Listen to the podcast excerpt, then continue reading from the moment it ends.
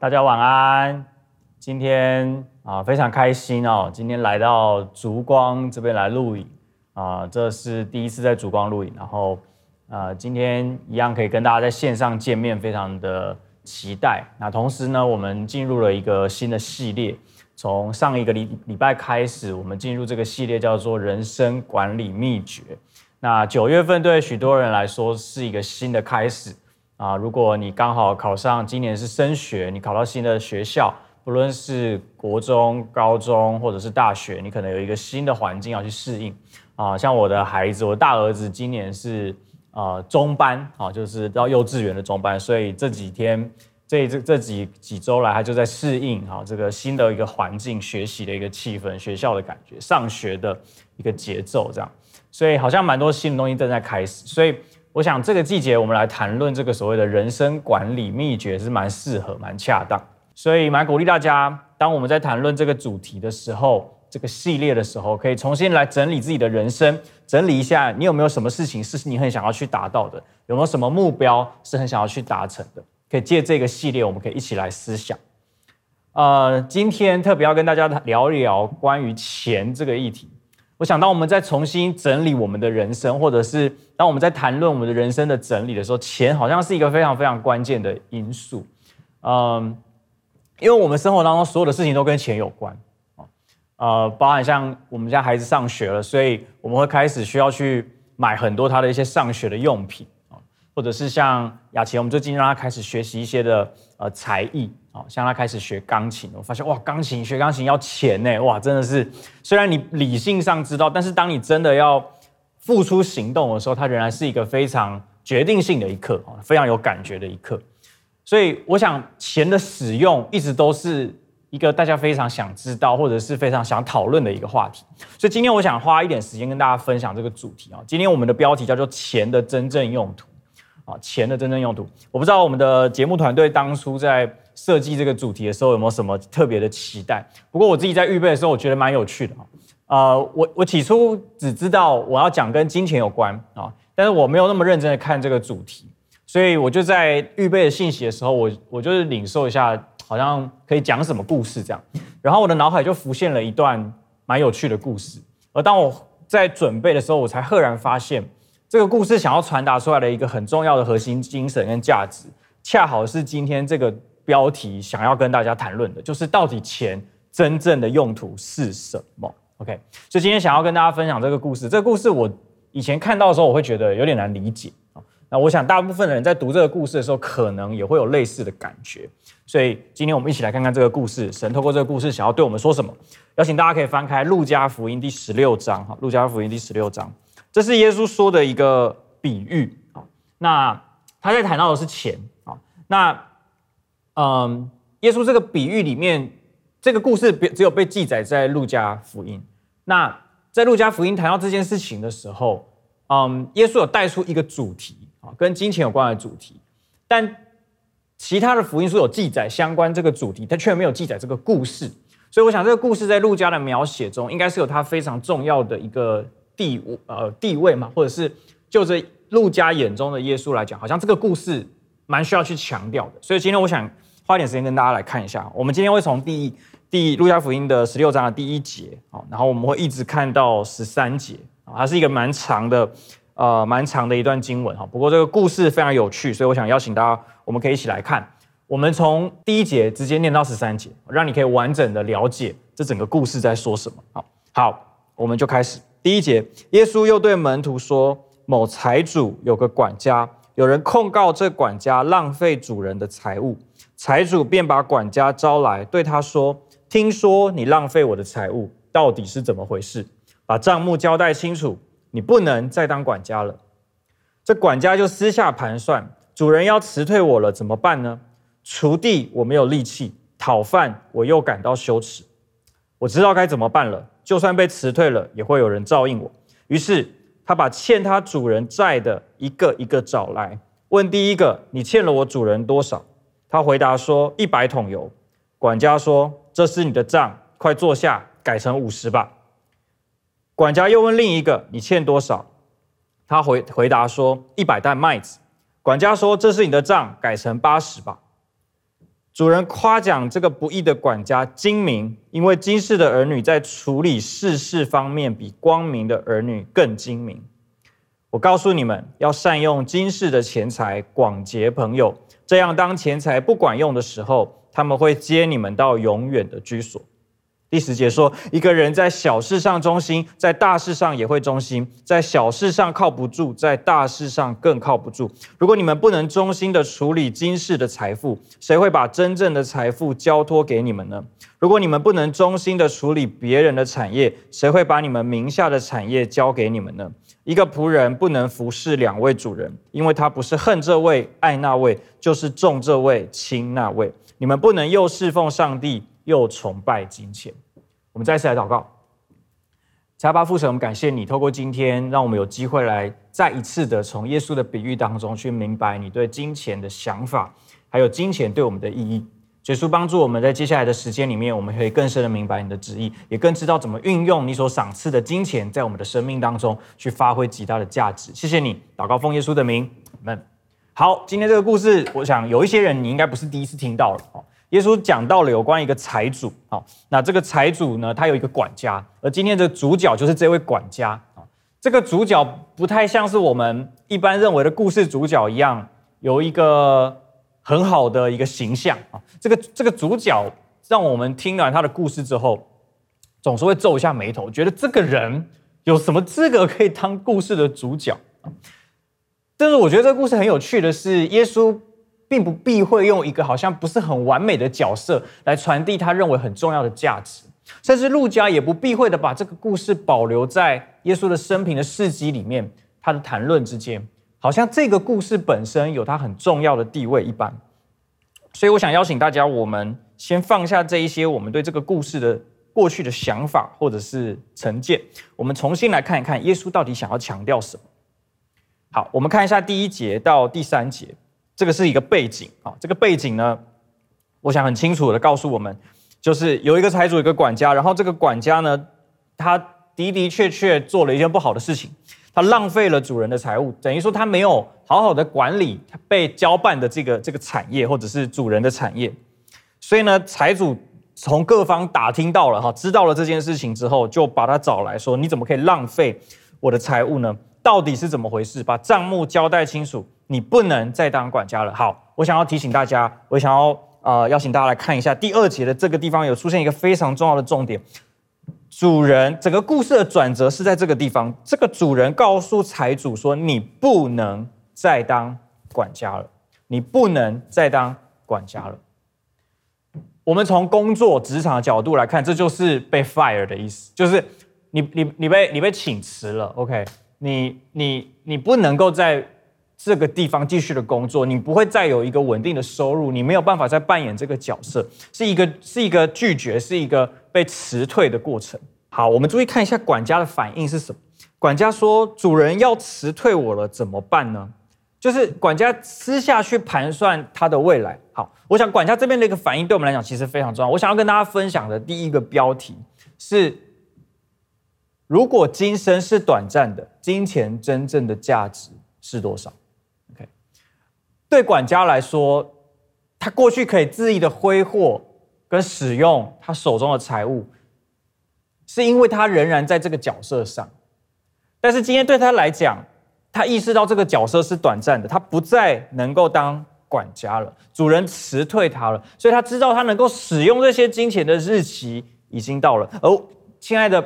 弟兄姐妹，我们知不知道钱在我们的生命中也是短暂的事物？因为我们自己的生命也是有极限的，我们的生命也是有限制的。所以，我想邀请大家一起来思考的是：我们手上的钱啊，它真正的价值是多少？我们都知道，这段疫情的期间，从去年到今年，其实整个国际的金融市场有很大的变动。我们手中的钱其实是会不断的改变它的价值的。今天能够你用一百块能够买的东西，十年后一百块能够买什么，其实是说不准的。整个，但是呃，光是单一国家的这些所谓的经济发展以及通货膨胀，就足以影响所许多民生的消费。更何况是整个金融界、整个世界的这个金融的这种冲击跟跟不断的动荡，其实我们对于金钱的价值是很难掌握的。所以我想跟你分享的是，金钱真正的价值怎么知道？就是在它被使用的那一刻才能够衡量。你不会因为今天你拥有多少亿的存款，就能够确保你这一生都有用不尽的金钱。像我们知道前阵子台湾有中那个乐透彩哈，有二十七亿，是不是啊？就是大家都想说好想中，好想中哈。对，你觉得好像中了，我这辈子就有用不完的钱了。然而钱的价值也是会随着时间去改变的。三十年前的货币的币值跟现在有天差之远，所以。我想要要呃，我我想跟大家分享是，我们手中的金钱，只有在它被使用的时候，我们才知道它的价值是多少。当你今天用金钱完成了某一项交易，用你手中的金钱购买了某一个商品，你你会知道这个商品本身对你来讲的价值有多少。所以我们常常在讲 CP 值，对不对？就是我我今天买一个东西，它的 CP 值高或不高，是用这一个商品对我产生的价值对照我所付出的。钱币的的这个这个价值去做一个衡量，其实它没有一个固定的标准，而这个价值也是单单取取决于你自己怎么看待这件事情。我不知道你有没有买东西很后悔的经验，如果你有的话，你就会知道我在说什么。那个钱花出去之后，你突然觉得我实在不应该买这个，我怎么会去想要买这个东西？我花了这些钱，却没有换来等值的一个，不管你要的是满足、快乐，或者是或者是啊啊啊开心也好。但是有可能你花了更多的钱，但是呢，却让自己得到一个很深的满足。嗯，我想我们每个人喜欢的东西都不一样。像我是很喜欢美食的，所以对我来讲，花钱吃一顿美食是非常满足的一件事情。虽然我知道它的满足可能就持续啊、三个小时、四个小时，我就肚子又饿了啊。但是，但是那个满足跟那个品尝的过程，对我来讲是非常重要的。所以有的时候我会愿意花一些比较高昂的金额去吃一顿比较好吃的或是比较精致的食物，来 maybe 犒赏自己。我想跟大家分享传道书有一个经文非常有趣，传道书八章十五节这么说：他说，因此我便赞赏享乐，因为在日光之下没有什么比吃喝快乐更好。这是人在上帝所赐的年日里从劳碌中得的享受。哇，你有你有办法想象圣经这样告诉我们吗？而且。传道书是谁写的？传道书是这个世界上最有智慧的人所罗门所写的。他说：“我便赞赏享乐，因为在日光之下没有什么比吃喝快乐更好。”这句经文，如果你单独看，你会觉得好像是一个享乐主义的人所写出来的，可能会很像是所罗门王很奢华，所以呢，他他写出哇，我们就是享乐最好。然而，如果你看他的上下文，你看整个传道书的精神，你会知道他并不是单纯的在讲享受，而他在讲的是。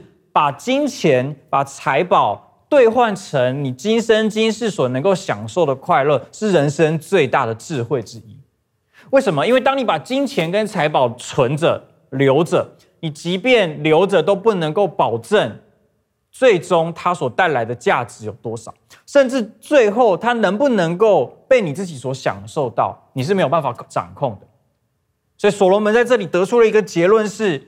与其把这些金钱财富存留，到最后我不知道留给甚至不一定是我的孩子的人，甚至我的孩子可能把它败光了，那我存积存这一些产业到底是为了什么？他所以所以传道书最有名的句子叫做“虚空的虚空”。所罗门说这些东西如果想到最后就是虚空，所以他得出了一个结论是：只有让金钱在今生这短暂的今生兑换成。一个快乐或是一个满足，在我们的生命中，那才是最有智慧的一件事。而他说，这就是上帝在所赐的年日里，从劳碌中当得的享受。我们我们的辛苦，我们的所做的工作，兑换出来的金钱，其实是为了让我们能够享受。OK，嗯、我前日听了 Bill Johnson 的一篇信息，他在分享说，我们要去分辨什么是种子，什么是面包。种子是为了撒出去，为了预约下一场丰收，但是面包是拿来吃的。OK，你把面包撒出去，跟你把种子吃下去是一样的愚蠢。OK，我很喜欢这个画面哈，你不会去吃种子，然后把面包埋在土里。我们需要分辨什么是神要我们享受的，什么是我们需要去预约丰收的，我们什么什么是我们需要去给予。所以这个经文并不是在告诉我们一味的享乐，而是让我们去重新思考金钱的价值是什么。所以我想问你的问题是：你觉得神要将他所赐给你的金钱转换成什么价值？什么东西对你来讲是有价值的，而钱兑换成这个价值对你来说是有意义的。我想要鼓励你重新的思考钱在你生命中的使用的优先顺序，还有你选择怎么去规划你的财务分配，这些东西对你来讲，对每一个人的人生管理来讲都是至关重要。好，所以我们来看一下这个，我们继续看一下这个管家的故事哈。这管家到到目前为止，他只做对了一件事情，就是他开始想他未来怎么办啊。所以我也想要鼓励你，管家的反应值得我们学习。当他意识到他被辞退的时候，他想的不是抱怨，他想的不是去去争辩、去去解释，他想的是那我的下一步在哪里？每一个上帝的儿女，我们需要学习一件事情：我们除了知道今生有很多事情会改变之外，我们也要知道今生是有极限的。所以我们要想的是，那今生以后我们的下一步在哪里？所以故事继续这样说哈，其实中间那个过程就是管家擅自修改了这些欠主人的这些债债债主呢，他们的这个欠债的这个比例啊，跟跟跟数量，所以其实是有点啊、卖人情给别人哈，就是这些他的意思就是说，如果我我今天帮了你们这些人哦哈，你们本来欠这么多，现在都欠有的打八折，有的一半哦五折那。那接下来哦，你知道等我被辞退之后，你们要不要找我去哈？我对你有恩哦，是不是以后你可以对我好一点哈，照顾我一下这样？所以他其实都在盘算这些事情哈，盘算这些事情。主人当然知道了，主人知道第八节，主人竟然的反应是夸奖这个不义的管家精明。哇，这很有趣，他竟然是夸奖这个不义的管家。我不知道如果你是主人，你会不会夸奖他哈？嗯，这边的主人。所代表的，当然耶稣有点代表的是耶稣对待啊、这些我们这些跟随耶稣的人，或是这个世界上的人，耶稣竟然看见这个管家的一个优点，是他会知道未来，他要为未来去打算。所以耶稣在第九节下了一个很简单的结论，说：“我告诉你们要善用今世的钱财，广结朋友。”另一个翻译是不义的钱财，好，今世的钱财或是不义的钱财，广结朋友，这样当钱财不管用的时候，他们会接你们到永远的居所。从这个经文，你看到一件事情是，耶稣要我们去为下一个阶段做预备，因为除了今生，还有永恒。当今世的钱财不管用的时候，所以钱会不能用，有一天钱不再管用，但是有一些东西会留到永远，所以。这个永远的居所，对我们来讲是实际的，是真实的。耶稣要我们想的不只是今生如何，而是永远，还要去想一想永远。所以第二个标题，我想要跟你分享：把金钱转换成关系，可以用短暂换永恒。如果今生是短暂的，如果金钱也是短暂，那金钱换成什么是更有价值的呢？在这里，耶稣给了我们一个方向，就是把金钱转换成关系。刚刚第一个部分，我们谈到的是把金钱兑换成某种价值，而透过传道书的经文，好像这个价值发放在自己身上是最有智慧的选择。因为我们这些的吃喝换来的快乐，你买任何商品，好像我很爱三 C 哈，我我买任何苹果的商品换来的快乐哈，绝对可以让我可以一餐两餐不吃没有关系啊，就是那个快乐是真实，但是它是用在自己身上。但是耶稣说还有另外一个选项，是你把钱用在别人身上。花在别人身上的金钱，得到比金钱更有价值的回报。这个财主的管家，他做了一件事情，是你你可以想象，他把他把大家的账务重新改过。某种程度，当主人发现了，会不会叫管家赔？非常有可能，这个管家可能甚至得自掏腰包去赔这些他擅自篡改的主人的账目，因为他可能已经跟。这些这些债主都讲好了，所以他们就是只还这些钱，但是但是管家必须自己去，可能自掏腰包去赔这些差差距。所以你从某种程度来说，你可以说这个管家用自己的钱去买了这些关系，去换了这些关系，而这些关系也许在他下一个人生的职场职涯的时候，他可以多一些的选择，他可以多一些的机会。那耶稣用这个比喻在告诉我们什么？就是我们今天把钱花在什么地方？我们有时候如果只看钱本身，会觉得今天我我我我我我花钱请这个人吃一顿饭，或者是我花钱跟这个人啊、一起去旅游，到底能够得到什么？甚至在这段疫情的期间哈，我们常常面对很多啊，像像啊，我们像我知道烛光这个场地是租的啊，那像我们在啊北青啊，我们的场地也是租的。那其实，在租场地的时候，我们当然会付房租。那其实，在在这个付房租的过程，有很多这种金钱的往来跟交易。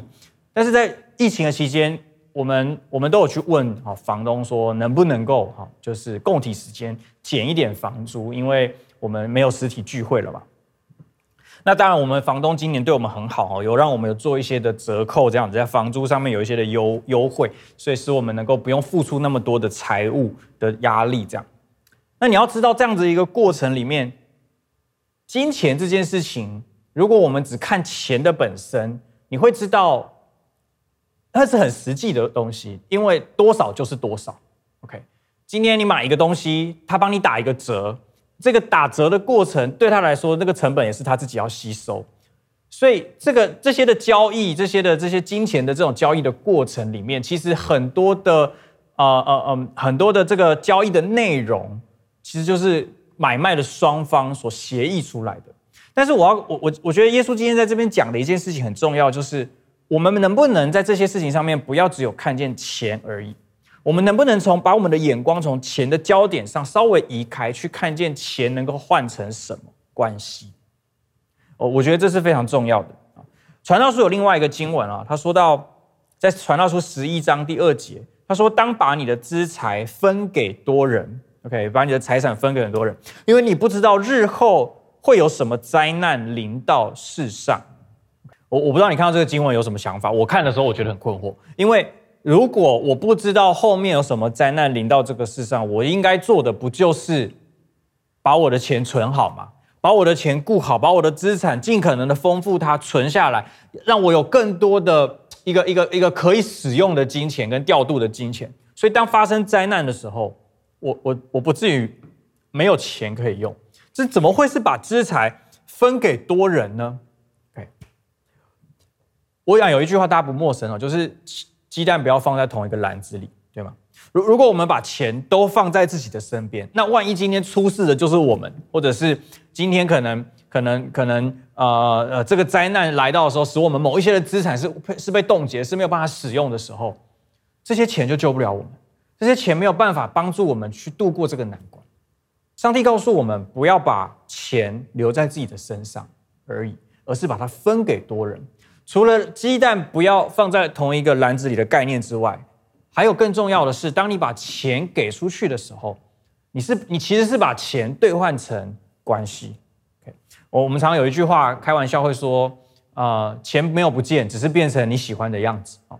所以，当我们去买一个我们想要的东西，啊啊，花在我们身上的时候，我们得到快乐的时候，那就是这句话所表达的意思。但是，但是钱除了能够变成你喜欢的样子之外，钱还能够变成一些超越金钱本身价值的事物，变成关系。当它变成关系的时候，到了钱不一定有用的时候，这些关系可能会成为你的祝福。我想跟大家分享哈，就是在我的成长经验里面呢，就是。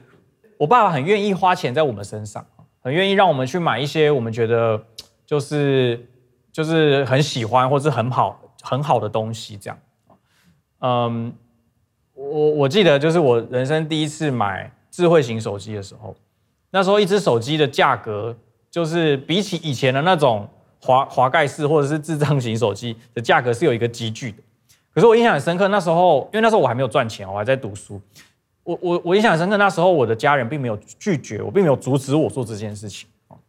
那当时我第一次换这个手机的时候，我心里面觉得很心虚啊！我花我花这么多钱在一只手机上是合理的吗？是合理的吗？啊，我那时候买的不是 iPhone，iPhone 更贵哈。那我那时候买了一个比较中阶的一个手机，但是就已经花很多钱，我就觉得好像哪里怪怪。可是我的父母亲并没有说什么。我常常觉得有时候回想起我我的成长经验里面，我会觉得很感恩的是。呃，我的父母亲不太让我感受到我们家里面的一些因为没有钱或是因为缺乏而产生的限制，反而他很愿意把这些的金钱投入在这个关系的里面，在这个家庭的当中。嗯，我很感谢神，在我生命当中有非常多的领袖啊，非常多关心我的人，他们不吝啬的花钱在这段关系的里面。我我印象很深刻，那时候 Kevin 啊，Kevin 刚我跟刚认识 Kevin 的时候，他就请我吃饭。那请我吃饭这件事情让我压力很大哈，因为我就觉得我这辈子没有什么机会被人家请吃饭，我就觉得被请吃饭好像是一个人情，是一个债要还，你知道？所以我每一次跟 Kevin 出去吃饭的时候，我都会，我就一定会带着钱包，而且我一定会有一个动作是我要付钱，OK？直到他后来就很认真的跟我说，就是我就是要帮你付，你不要再抢，就是做这件事情这样。我后来才明白，哦，这是他表达他关心我、他爱我的一个方式。我当然非常的感谢他，但是我也我也很真实的感受到，当他愿意这么做的时候，看起来好像他的钱给出去了，看起来好像他的钱花在我身上，但其实这个钱却成为我们当中这个钱的使用，成为我们关系的一个桥梁，让我跟他出去吃饭是没有压力的，就是我不用，我不会担心说今天如果。啊，Kevin 找我吃饭，如果吃很贵怎么办？我有很多的顾虑，我有很多的担忧，因为我知道今天他邀请我这么做的时候，他已经帮我准备好要付我的餐费的时候，我的心里面的那个重担就会轻很多。所以也因为这样子一个祝福，我跟 Kevin 的关系就从我们认识一直到现在都都非常的紧密。我对他的感谢，还有对他的信任。我想是金钱难以衡量的，所以我想要我想要说什么？我想要鼓励大家的是，钱能够换取更大的价值，而这个价值是在关系的里面。我想这也是耶稣在这个故事里面真正非常重要要强调的事情。好，所以金钱可能会贬值，可是关系却有可能超越时间。我我想要鼓励你重新的思考，你的焦点在哪里？故事来到这边，你可能会觉得这个管家。没什么好处啊，没什么做得好的地方，就是不断的浪费跟欺骗。他到底有什么值得夸奖的地方？我想邀请你从另外一个角度来看，管家很聪明，但是主人也不笨。主人都有发现，管家的浪费、管家的欺骗，主人都看在眼里。所以耶稣接下从第十节开始带出了一个这个故事最重要、最重要的结论。所以，我想邀请大家一起来看第十节到第十二节。他说：“一个人在小事上忠心，在大事上也会忠心；在小事上靠不住，在大事上更靠不住。如果你们不能忠心的处理今世的财富，谁会把真正的财富交托给你们呢？如果你们不能忠心的处理别人的产业，谁会把你们名下的产业交给你们呢？”哇，这句话看起来好像有点重啊，好像在质疑或是在挑战我们对于我们对于忠心这件事情的想法。很多时候，我们想到忠心，我们的确觉得压力好像很大，好像我们要对谁交差一样。特别如果你已经在上班了，你你会更会有这种感觉，好像我是为了老板的期待在工作的。但我想邀请你看这个经文里面有两个很重要的地方。第十一节说，真正的财富，我邀请你，如果你有圣经，你可以把它圈起来。真正的财富。第二个，第十二节说名下的产业，你们名下的产业，所以你可以确定，在耶稣的这个结论里面，你可以确定两件事情。第一个，我们会有真正的财富，真正的财富。这个真正的财富，如果你从前文这样看下来，这个财富很有可能除了是今世的财富之外，也很有可能代表的是永恒的财宝。我们会有真正的财宝，这多么重要的一个应许！在这一段的文字当中所隐含的一个祝福，一个应许，是我们会有真正的财富。第二个是你会有名下的产业，我们会得到一个我们自己名字底下的产业。你今天在公公司，你做的要死要活，做牛做马，然后哇，帮老板赚大钱之后。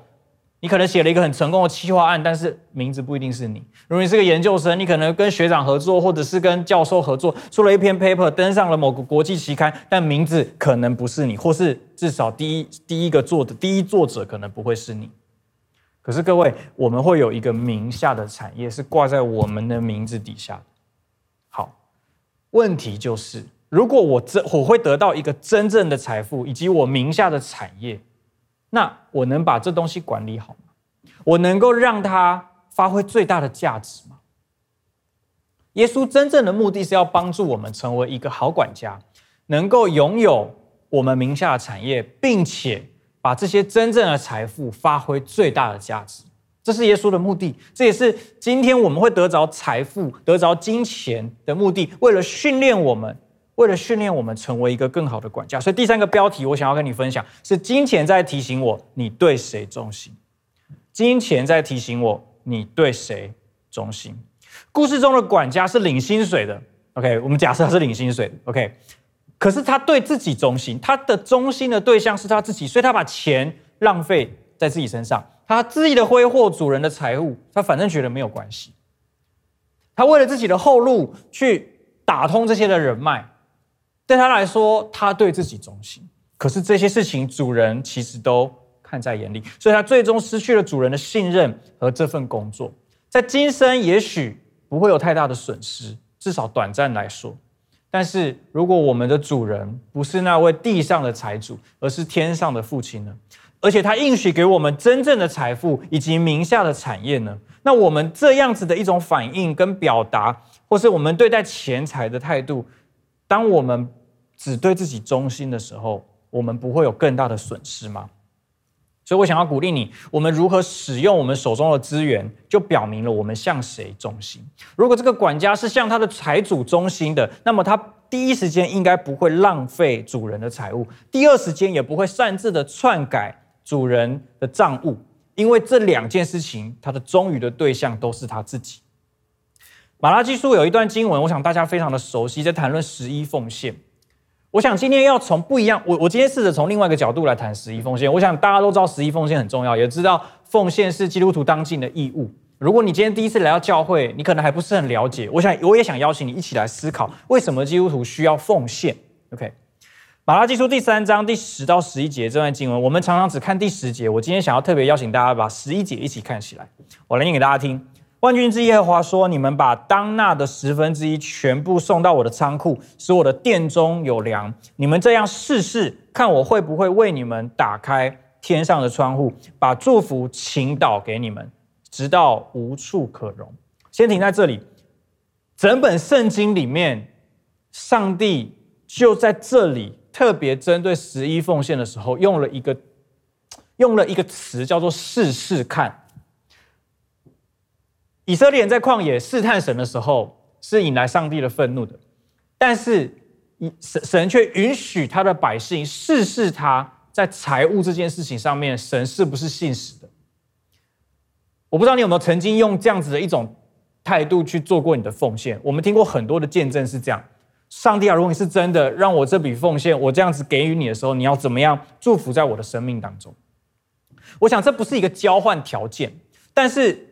你可不可以去试试看，这位神是不是真实的供应你呢？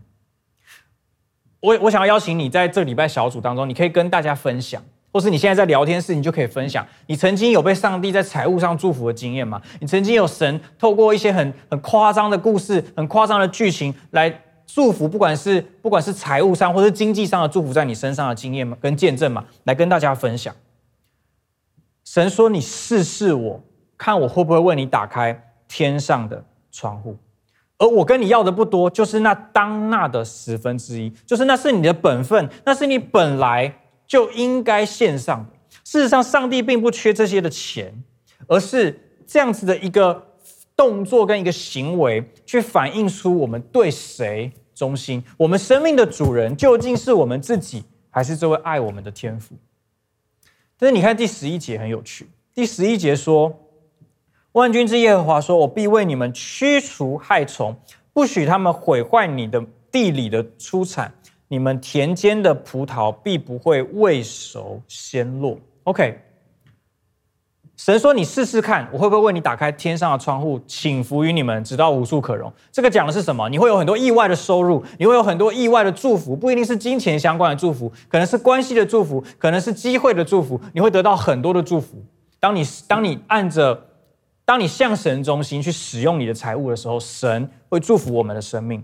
可是还有一件很重要的事情，是在第十一节说的：神会为我们驱除害虫，然后呢，会怎么样？会不许他们毁坏地里的出产，你们田间的葡萄必不会未熟先落。换句话说是什么？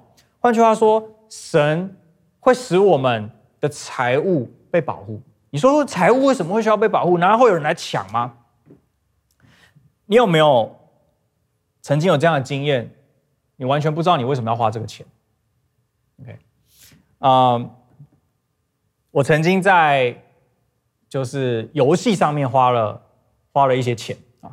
那就是打打打游戏嘛，大家都打游戏这样。那不是大家啊，有如果你有玩游戏，你就知道现在游戏都精心设计的，想要赚你的钱啊，游戏公司都超赚的啊。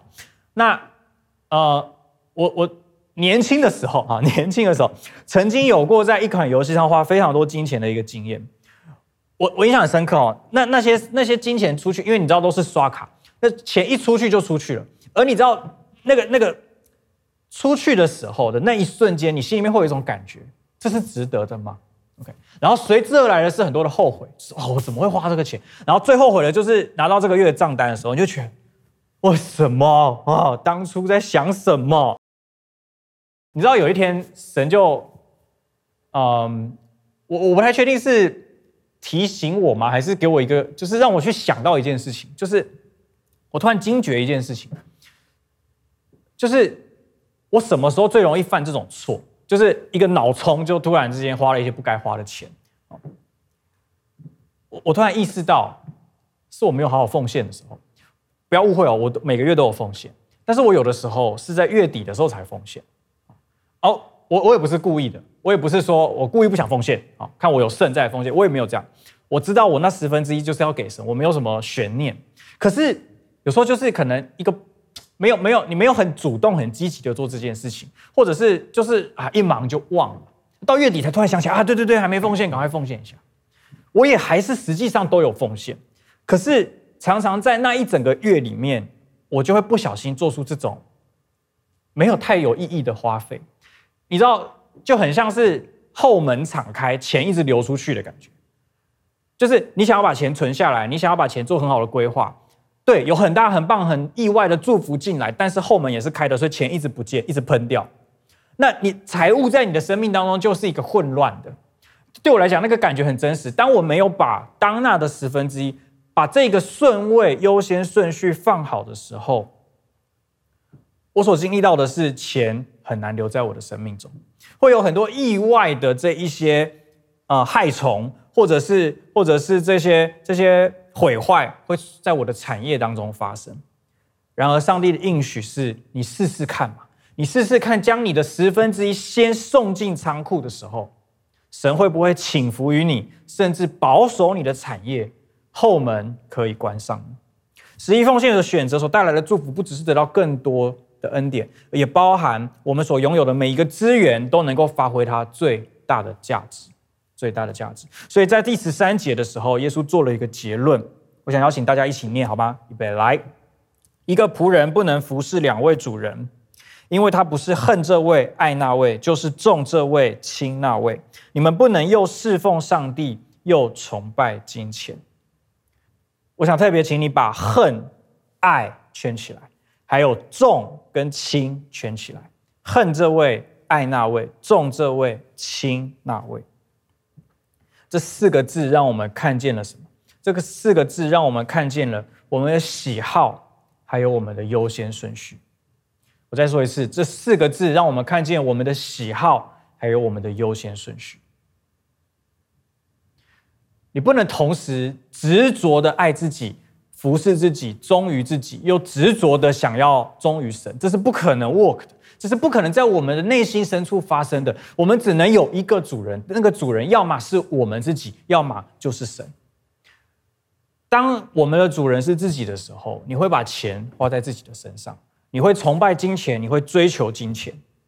可是当我们的主人是神的时候，我们的真的会知道这一些的财产、财富都是从他而来。是来自于他的祝福，而我们的喜好、我们的喜爱是神的时候，我们知道，我们会知道怎么去发挥这些祝福最重要、最大的价值。所以，我们需要先决定我们的主人是谁，而这也会影响着我们的优先顺序。重这位，轻那位，它代表的是一种优先的次序。所以，当我们和上帝有美好的关系，我们爱神，我们也领受神的爱。而我们有健康的优先次序，我们知道什么东西是重要的，什么东西是次要的时候，我们就能够让神所赋予的一切价值啊、金钱跟资源都发挥最大的价值，在我们的生活当中，不只会祝福在你的生活、物质，甚至包含你的心灵，还有人际关系都会蒙福。所以最后跟大家分享这个经文，箴言十章二十二节说：“耶和华的祝福使人富足，祝福中不加任何忧愁。”我常常在想，我不知道如果我是中那二十七亿的人，我到底会不会快乐？因为我会有很多的担心跑出来。但相较之下，我觉得我现在的人生还蛮快乐。这种快乐不见得是因为我可以有数不尽的钱买数不尽的东西。我不见得能够每一年换一只 iPhone，但是我会知道上帝的爱很爱我，而且我会知道当神知道我的需要的时候，他会供应我。所以我很难跟你描述这种差距是什么，毕竟我也没有中过二十七亿。但是我知道，我深刻的知道，我活在现在的这种生活方式里面，我试着尊荣神在我生命中的角色，跟忠于他的这个优先顺序里面的时候，我的人生是没有缺乏的。而且我的人生是富足的。我也邀请你试着去想象，用这样子的方向，今天的这三个原则，来重新管理你的财务以及钱真正的用途，在我们的生命当中，祝福你的生命也能够经历到我所经历到的这样子的丰富，这样子的富足是没有忧虑的。我们一起来祷告。我在预备这篇信息的时候啊，我觉得神好像把一个感动放在我心里面。我相信我们当中有一些人，也许在电脑前面，在荧幕前面，呃，你曾经有一些很后悔的经验，是你把一些钱花在你觉得很浪费的地方，甚至到今天你还有一点挣扎，不太知道你是不是一个会管理自己钱财的人，甚至你可能不会用忠心的管家来形容你自己，甚至你会有一些担忧。是未来，当我有了家庭，当我有了孩子的时候，我能不能够管理好这个家的财务呢？我我相信神今天要来鼓励你，这就是为什么你今天会听到这篇信息，还有为什么你会听到这一整个系列的信息，因为管家是我们生命中一个很重要的角色，这个角色是在帮助我们能够拥有上帝的眼光，而我相信神正在制作这样的眼光在你的心里面。因为我们被造是要管理世界，要管理天空的飞鸟、海里的鱼，还有地上一切的活物。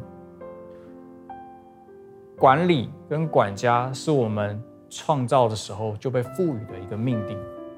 神在帮助你进入这个命定里面，所以我要鼓励你不要灰心，因为你的人生还没有结束，你还没有来到去领受那个你真正的财富跟名下的产业的日子。所以这是一个练习，我们的今生都是一个练习。然而，在这个练习里面，神所赋予你的财财务跟产业会逐步逐渐的增加，会逐渐的更加的实际。在这个实际的过程，就表示你可以被信任这个更大的产业。而终有一天，我们会进到永恒，去领受那真正的奖赏，那永恒的产业，那才是我们一生所预备的目的。所以我要祝福你，我要鼓励你，我们都在这条路上一起加油。另外有一些人，我相信啊、神也在对你说话。过去的你很专注在金钱，可能每个人原因不一样。也许有一些人，你是因为啊、对于钱常常会没有安全感。也许有一些人，你是因为就是想要更好的生活品质，想要想要得到这种钱的这种钱能够换到一切东西的这种满足感。所以好像你很多的专注在钱，或者是钱能够带给你的事物上。我想要先告诉你，钱能够换得快乐，这本这件事情本身并不是罪恶，并没有不对。但是钱也不只关乎你跟我，钱它能够换取更重要的价值。我想要鼓励你，今天晚上重新的思考，到底什么事情对你是更有价值的。